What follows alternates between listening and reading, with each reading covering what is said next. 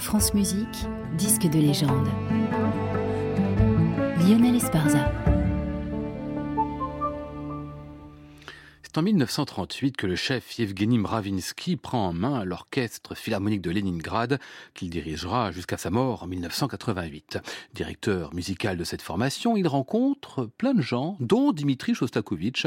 Il se lie d'amitié avec lui, une amitié qui durera plus de 20 ans, émaillée de nombreuses premières, dont celle de la huitième symphonie, créée le 4 novembre 1943 en pleine guerre. L'accueil est mitigé, tout le monde attend et désire la victoire. Or, Shostakovich donne une déploration et non un chant de gloire. Le premier enregistrement studio en 1947, justement par Mravinsky, sera d'ailleurs interdit de diffusion. Le chef y reviendra plusieurs fois par la suite, au concert comme au disque, mais le plus impressionnant est sans doute l'enregistrement de 1982 qui souligne l'absurde de l'œuvre, son expressionnisme aussi. Voici le premier mouvement de cette huitième symphonie de Shostakovich, Evgeny Mravinsky et le Philharmonique de Leningrad.